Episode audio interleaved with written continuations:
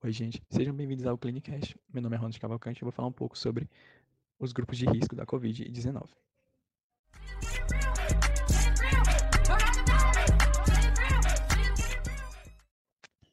Bom, gente, eu vou começar falando agora um pouquinho sobre as gestantes, que é um grupo de risco que é, a gente não tem muita certeza sobre a, sobre a consequência da Covid-19 nesse grupo de risco. Então é uma coisa assim meio incerta.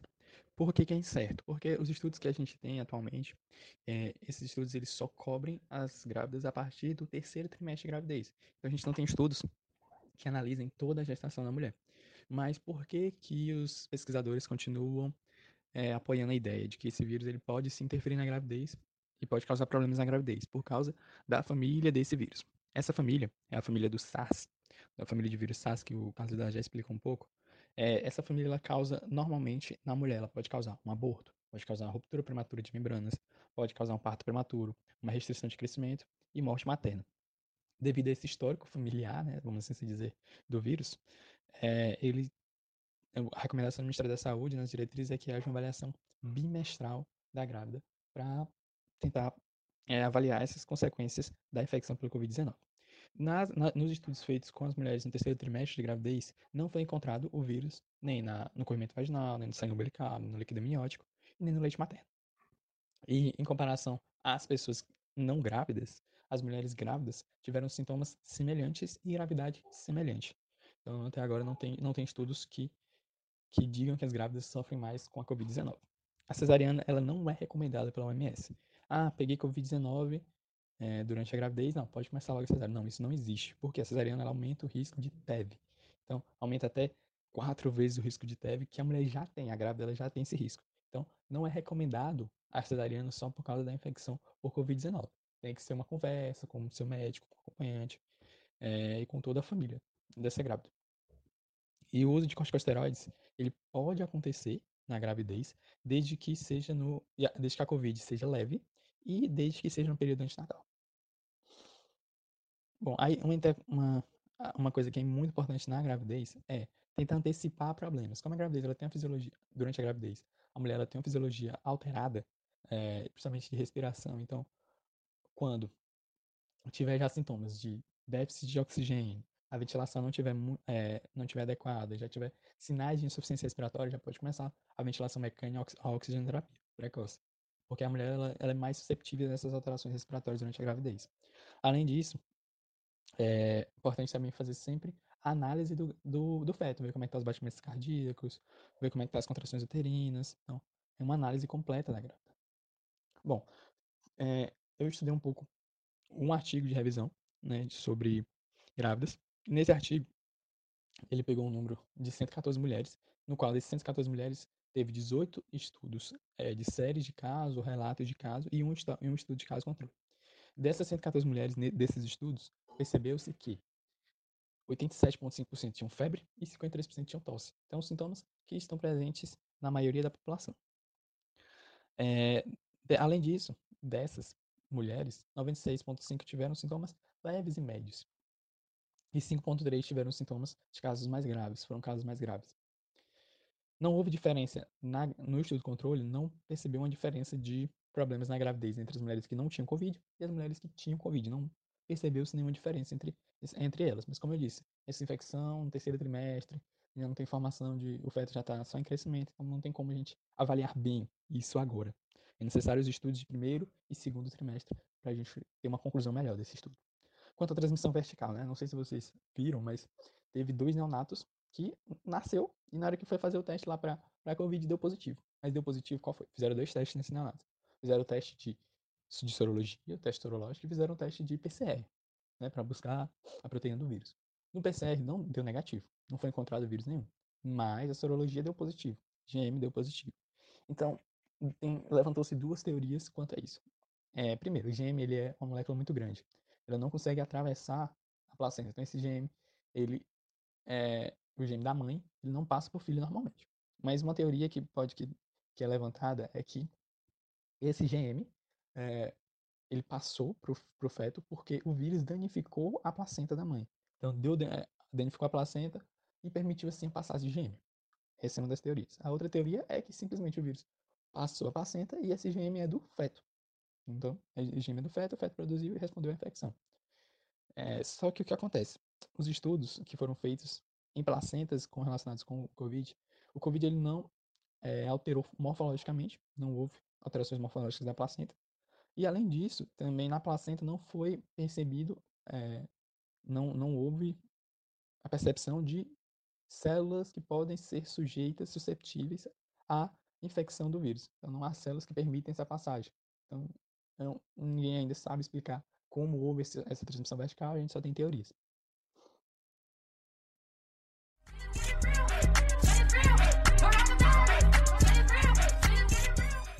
Agora eu vou falar um pouco sobre o grupo de risco das doenças cardiovasculares, que é um grupo de risco muito comentado pelos médicos. É um grupo de risco que tem até uma. O Ministério da Saúde ele tem algumas recomendações diferenciadas né, lá nas diretrizes que recomendam um acompanhamento mais rigoroso desses pacientes. Né? Esses pacientes eles vão ter que ser monitorados de uma forma mais rigorosa, como com o uso de eletrocardiograma, de ecocardiograma e fazer uma monitorização dessa hemodinâmica do paciente. É, toda a hemodinâmica ela tem que ser é, acompanhada porque é comum acontecer complicações nas pessoas que têm problemas cardiovasculares. O que acontece? O, o COVID, ele, o principal problema do, do Covid-19, como o Carlos Eduardo já explicou, é a questão da chuva inflamatória. É o que mais causa problemas para esses pacientes. E o que acontece? A pessoa que já tem um problema cardíaco, ela já tem muito, é, ela já tem uma resposta elevada. Então já foi feito estudos que a resposta inflamatória sistêmica da pessoa que tem doença cardiovascular é maior do que uma pessoa que não teve. E aí, as, quando essa pessoa ela é infeccionada pelo Covid-19, ela vai ter uma amplificação dessa resposta inflamatória. Então a pessoa vai ter muito mais resposta inflamatória. Muito mais resposta inflamatória. Quanto mais resposta inflamatória essa pessoa vai ter, mais sintomas e maior vai ser a gravidade dessa doença. Então, é, além disso, também tem, tem umas chances de haver uma incidência de lesão cardíaca maior. Por quê? Se eu tenho uma resposta inflamatória, uma resposta inflamatória tão grande, a gente vai ter um estresse oxidativo no organismo muito grande. Com esse estresse oxidativo, essas pessoas que normalmente têm doenças cardiovasculares, elas têm placas de ateromas nos endotélios. E aí esse estresse oxidativo ela pode levar a essa placa de ateroma se soltar. E a pessoa ter um infarto de outros órgãos. Pode ter um infarto cardíaco, pode ter um infarto de outros órgãos por causa desse estresse oxidativo. Além disso, esse estresse, né, causado pela chuva de citocinas, ela aumenta muito, muito é, a atividade do miocárdio. O miocárdio ele tem que trabalhar mais, né, por causa das vasodilatações, por causa da, do requerimento do corpo, por causa desse estresse que o corpo está sendo sujeito. E aí a pessoa que já não tem um coração, que já tem uma insuficiência cardíaca, que o coração já não está funcionando a 100%, já está funcionando a 70%, 60%. Na hora que o corpo exige um trabalho maior por causa da infecção, o coração ele não sustenta, ele não aguenta. E aí isso pode levar a uma insuficiência cardíaca pior. Então por isso que tem que ser feito esse monitoramento constante desses pacientes. É, alguns estudos foram feitos, né, com os pacientes cardiovasculares e percebeu que a taxa de insuficiência coronariana ela foi muito maior nos pacientes que morreram do que nos que tiveram alta. Além disso, também foi percebido que a taxa de insuficiência, insuficiência coronariana ela foi bem maior em pacientes que foram para UTI do que os pacientes que ficaram só hospitalizados. Então, o que que, que, que chega à conclusão com esses dados? O que, que se chega à conclusão com esses dados? É que quanto mais grave a COVID, ela está sempre atrelada, associada a uma gravidade maior da, dos problemas cardiovasculares, né, da insuficiência coronariana.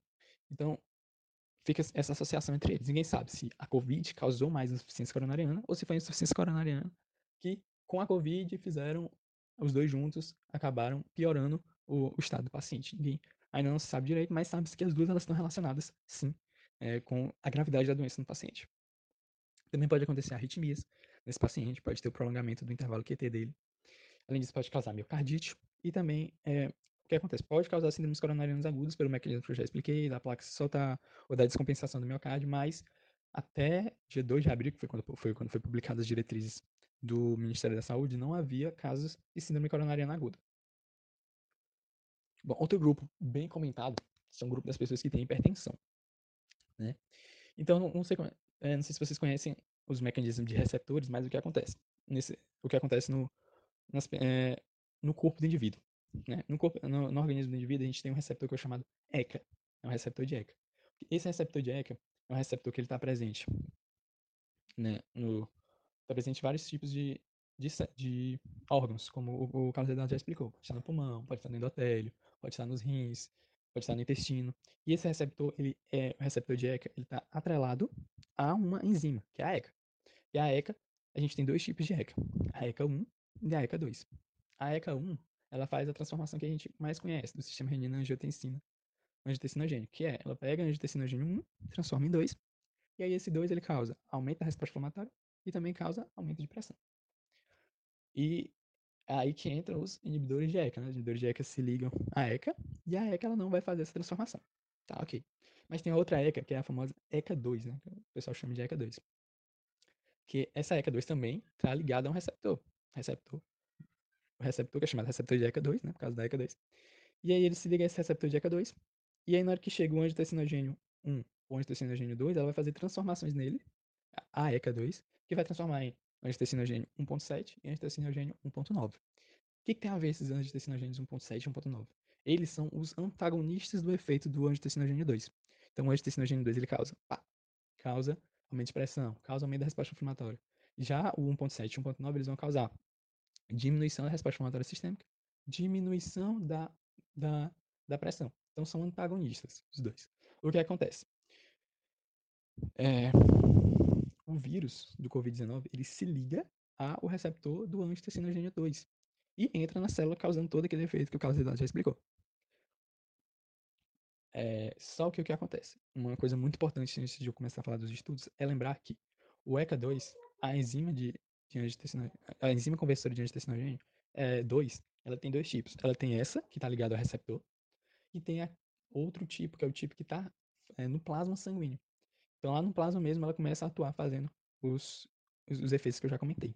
Então, tem esses dois tipos, ligado ao receptor e solta no plasma. O que acontece? É, foi feito estudos em animais e percebeu-se que as pessoas que usavam né, o, o IECA e usavam o, o inibidor de AT1, é, eles não, eles tinham um aumento da enzima de da enzima é, da, da ECA2. Tem um aumento da ECA2. Beleza. Então, por enquanto, ok. Outra coisa, percebeu também em estudos em humanos, humanos que usavam o mesartan, eles também tinham aumento na quantidade de ECA2. Então, que alguns pesquisadores chegaram à conclusão, bom, então quer dizer que se eu usar esses dois aqui, esse paciente vai ter mais ECA2, então o vírus ele vai entrar mais. Ok? Essa foi uma conclusão que muitos chegaram, e aí quando chegou essa conclusão, que surgiu aquelas fake news. Ah, não usem mais, é, não usem mais o, os IECAs, não usem mais IECAs. Bom, o que acontece? Não fizeram os estudos muito adequados, mas o que acontece nessa... Por que, que tem um aumento do ECA2? O sistema renina-angiotensina, ele, por meio para combater esse efeito que o COVID causa, ou que o próprio indivíduo hipertenso tem também, é, tem esse aumento da atividade do, da, do ECA1, o corpo para tentar balancear esse negócio, o que, que ele faz? Ele aumenta a produção de ECA2. Só porque ele aumenta a produção de ECA2 solúvel, não é o ECA2 que se liga ao receptor, é o ECA2 que está no plasma sanguíneo. E o que acontece? É, esse aumento de ECA2 que está no plasma sanguíneo facilita uma diminuição da resposta né, causada, pelo, causada pelo aumento do ECA1. E aí, esse aí é o que o corpo tenta fazer. Só porque ele libera o ECA2 solúveis, é muito importante destacar. E isso, tá, em vez de ser uma resposta maléfica, né, que é o que alguns estavam propagando, né, porque ia aumentar a infecção do vírus, o vírus ia entrar em mais células, não. Como é solúvel, ele não vai entrar em mais células, ele vai fazer o contrário. Esses níveis aumentados de ECA2 solúvel, ele atua como um interceptor competitivo do, do, do sais. Por quê? Eu vou aumentar a quantidade de ECA é, solúvel e diminuir a quantidade de ECA receptor, né? Tá ligado? Receptor. E aí o sais ele não vai ter mais por onde entrar.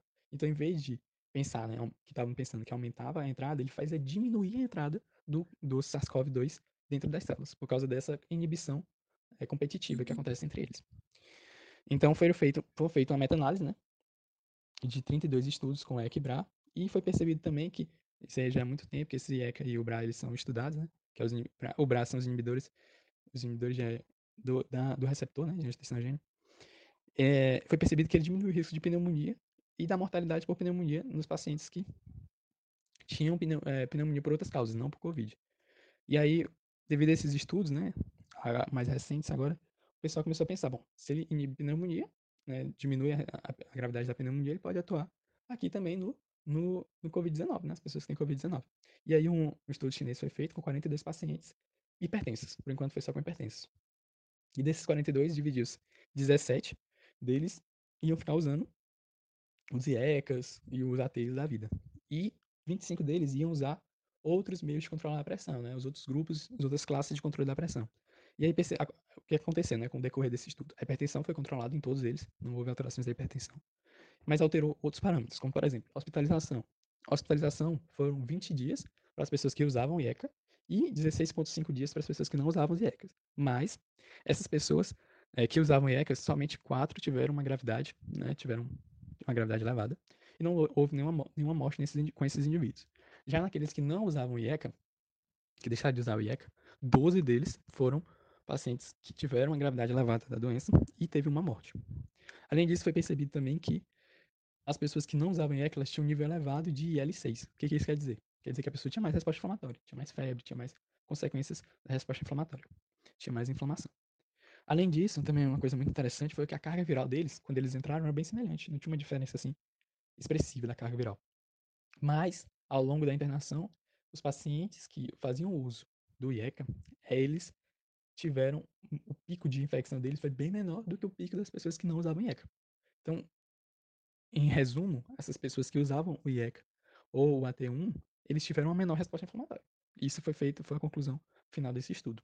E aí, outro artigo ele passou, um artigo até que explicava os mecanismos, ele até indica estudos para as pessoas que nem têm hipertensão usarem o IECA para tentar diminuir essa resposta do indivíduo à, à entrada do Covid-19 dentro da célula.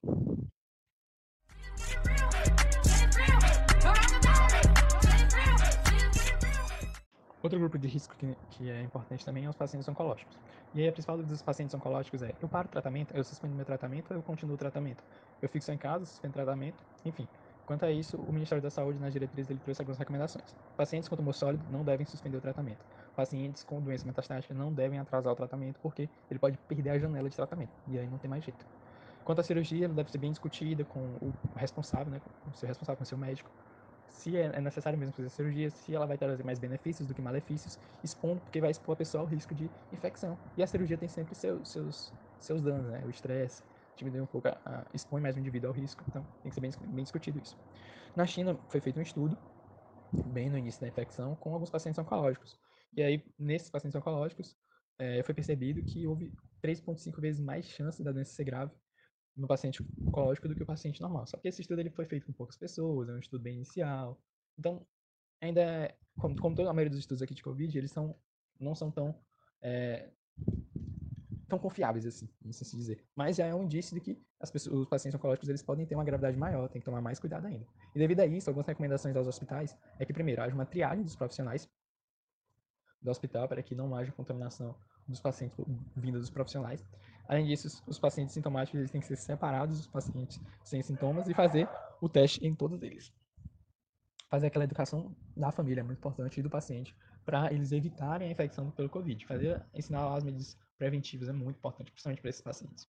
Além disso, tem a questão da linha telefônica, que é importante também porque o paciente oncológico ele é um grupo de risco. Ele não pode estar saindo de casa é, por qualquer coisa. Ah, comecei a tossir, né? O paciente ele já quer procurar um médico. Não, não, não é preciso ele se expor assim. Então tem uma linha telefônica que é 132 que você liga e fala, tô sentindo isso, isso e isso. E lá eles vão lhe orientar melhor quanto a, a, a que medidas tomar, né? E é bem importante isso. E acho que também tem, tem outras linhas, que são linhas é, municipais, linhas estaduais. É muito importante usar essas linhas de comunicação para evitar sair de casa, principalmente esses pacientes de risco. É, outra recomendação é diminuir o mínimo, o máximo possível, as visitas, né? O que, que são as visitas? As consultas. É o paciente que tem, que paciente oncológico normalmente eles consultam muito, tá muito é, acompanhamento, acompanhamento pelo médico. E a ideia é diminuir o máximo possível essa, esse acompanhamento para que eles se exponham menos ao risco. E também a ideia é muito importante começar já a discutir com o paciente o tratamento paliativos, principalmente aqueles pacientes que têm é, um câncer bem mais avançado. Então, se esses pacientes se eles chegarem a contrair o COVID, provavelmente eles é, não não vão sobreviver. Então já tem que começar a discutir alguns processos paliativos e alguns processos de fim de vida. Outro paciente muito é, muito discutido são os pacientes com HIV. Só que até agora não houve nenhuma paciente com HIV tem mais chances de ter gravidade, de ser contaminado do que o paciente sem HIV. O que se tem hoje em dia é que os pacientes com HIV não controlado ou com, que não fazem uso de tratamento, né, não fazem tratamento adequado, ou pacientes com HIV com menos de 200 células de TCD4, aí sim eles têm uma maior chance de haver essa infecção. Porque eles têm maior chance de haver qualquer tipo de infecção, né? As infecções oportunistas, várias uh, infecções. Mas só esses pacientes. Pacientes que fazem tratamento corretamente, não houve diferença numa, de, de maior risco ou não. Agora, um paciente que é de muito risco é aquele paciente que teve HIV e COVID. né, a, a co-infecção dos dois. Por quê? Porque o HIV, ele vai, na hora que ele entra na célula do indivíduo, ele vai dar aquela queda do número de TCD4 muito grande. Disso o sistema imune sofre muito na hora do começo da infecção. Então, aí o Covid ia se aproveitar e causar é, inúmeros problemas. Então, co-infecção é um alerta importante para esses indivíduos. Tem uma cartilha que foi liberada né, pela UNAIDS e achei interessante ela que ela fala sobre sobre algumas recomendações para as pessoas com HIV, é bem, bem didático, explicando métodos de prevenção do Covid, é, essas coisas é bem interessante. E lá eles trazem uma, algumas recomendações interessantes, que é quando a medicação, que a medicação, a ideia é que o indivíduo ele pega a medicação para um período maior, para evitar essa ida a farmácias, e aí até uma, uma preparação que está acontecendo nos, nas farmácias que são responsáveis pela essa, essa entrega desses medicamentos, eles estão pedindo mais medicamentos para o Ministério da Saúde para fazer uma, uma é, fazer com que o paciente ele tenha essa necessidade menor de estar tá saindo de casa para pegar a medicação. E também ela destaca, lá na, na cartilha, destaca uma ajuda psicológica, porque como o paciente, ele, paciente HIV normalmente já tem, é, já precisa de uma ajuda psicológica para enfrentar essa doença, mas agora com, com isolamento ele não pode procurar essa ajuda, né? Ele fica, além disso, tem um problema psicológico que o próprio isolamento traz, então é muito importante esses pacientes eles procurarem ajuda psicológica com é, com ligação, por meio de ligações, por meio de videochamadas, ou falar com alguém que já tem HIV que há, há mais tempo para você tentar se acalmar, lidar melhor com é, esse momento. Além disso, tem os pacientes que fazem uso de imunobiológicos, que também é, são outro é, outro grupo de risco. As pessoas começaram a cogitar que era um grupo de risco, mas aqui até agora não houve nenhuma confirmação. As pessoas que, que usam imunobiológicos, foi feito um estudo com pessoas que usam imunobiológicos que têm psoríase. Foi lá na Itália, pegaram 5.206 pacientes com psoríase entre 20 de fevereiro e 1 de abril. Pegaram esses pacientes já diagnosticados com psoríase, cumprindo já os critérios de psoríase, que fazem uso de imunobiológicos. E o que percebeu é nenhuma dessas pessoas é, não morreram, não houve mortes nessas 5.206 pessoas. E só quatro delas tiveram hospitalizações. Dessas quatro, todas as quatro tinham acima de 55 anos, né? Uma tinha 62, que fazia uso do Guzecumab, e tinha hipertensão, diabetes, sobrepeso, renal. O outro paciente, o segundo paciente, tinha 57 anos, uma mulher, fazia uso do Adalimumab, que tinha obesidade e hipertensão. Outro foi paciente com 73 anos, homem, que fez uso do Ustekinumab, que tinha hipertensão e diabetes. E o outro é o paciente com 64 anos, homem, que fazia uso do Secukinumab e já tinha sido hospitalizado antes. Então, tipo, são pacientes que tinham comorbidades, que tinham outros fatores de risco. Então, não houve nada comprovado com pessoas que usam imunobiológicos têm um maior risco de Covid. É, e além disso, também começou a surgir algumas dúvidas quanto ao uso do corticoide inalatório. Pacientes que têm asma, que têm bronquite, vão deixar de usar o corticoide inalatório porque pode facilitar a entrada do vírus. E aí fizeram um estudo com 40 crianças lá na China e separaram essas crianças em dois grupos. Né? Um grupo continuou usando, em 20, em 20 crianças de um grupo, 20 crianças no outro. Um grupo continuou usando o corticoide inalatório, o outro grupo deu uma suspendida e passou a usar somente as crises ou alguma coisa para aliviar a crise. E o que percebeu? nenhuma delas, é, não houve diferença na, na, contaminação de Covid entre um e outro, entre um grupo e outro. E o grupo que não usava o medicamento teve que fazer mais visitas hospitalares por causa que teve mais crises. Então, não tem nenhum, nada que comprove até agora que esse corticoide inalatório pode causar também um risco maior para a Covid-19. Então, as recomendações para essas pessoas que usam o corticoide inalatório é não parem o corticoide é, inalatório, continue usando é, de acordo com a recomendação do seu médico. E por enquanto, é essas recomendações que são feitas né, para esses pacientes. E o último paciente também, que é um, um grupo normalmente está associado com essa imunossupressão, são os pacientes com tuberculose. E foi feito um estudo no hospital de Chester, e nesse hospital foi feito com 36 participantes nesse estudo, e percebeu-se que é, havia aquelas pessoas que tinham infecção latente ou ativa por tuberculose, ela aumentava a chance de ter uma co-infecção com Covid-19. Só que o estudo foi bem, né, com um N, com 36 pacientes, bem pouco, e só foi estudo. Então é um estudo que é uma coisa que necessita mais estudos, é uma coisa que está caminhando, está tá caminhando ainda. Então não é nada certo ainda. Mas houve, né, foi percebida essa associação também de tuberculose e Covid-19 que deve ser pesquisada mais e mais, mais comentada posteriormente.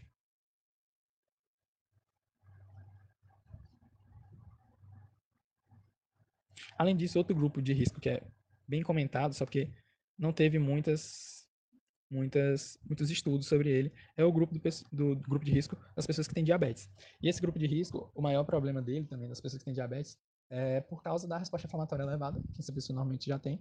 E, além disso, essa pessoa já tem comprometimento do sistema imune, por causa da diabetes. Então, é uma, é uma doença que, que tem ação em várias partes do organismo. Então foi feito um estudo com 27 pacientes e analisaram que os pacientes com diabetes que fazem uma recomendação interessante, né, que tinham um controle adequado da diabetes, né, da, da glicemia, faziam um controle adequado, elas tiveram menos gravidade da doença. Houve uma gravidade menor da, da, da doença. Enquanto aqueles que não faziam um controle adequado tiveram uma gravidade maior.